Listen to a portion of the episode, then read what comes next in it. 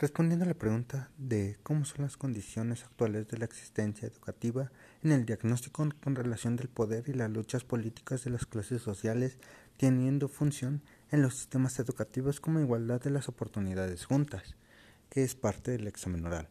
En esto yo creo que es un es un plus por lo que estoy entendiendo de las lecturas y los audios, que es como que los tres en cierto en cierta manera quieren la igualdad.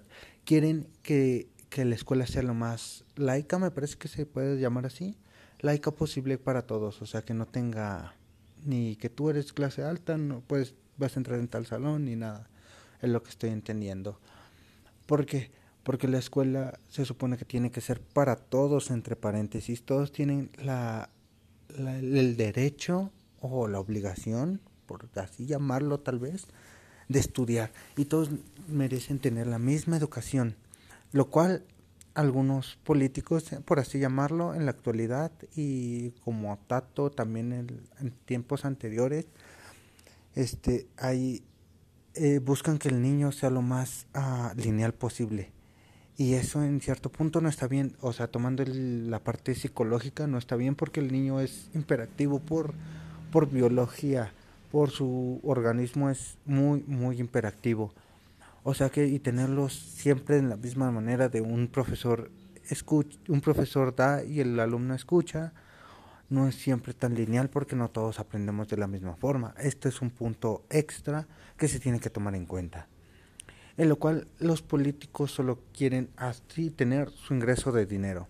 A ellos es para una escuela, es un, una forma de que ellos entrar con dinero por impuestos o shalala, las colegiaturas, X o Y. O sea que esto para ellos en vez de querer aportar algo bueno hacia el estudiante, hacia hacia quien está a quien va a ser el futuro de ese país, solo lo están viendo como un centro, como un banco, por así llamarlo, que solo quieren dinero, dinero y dinero.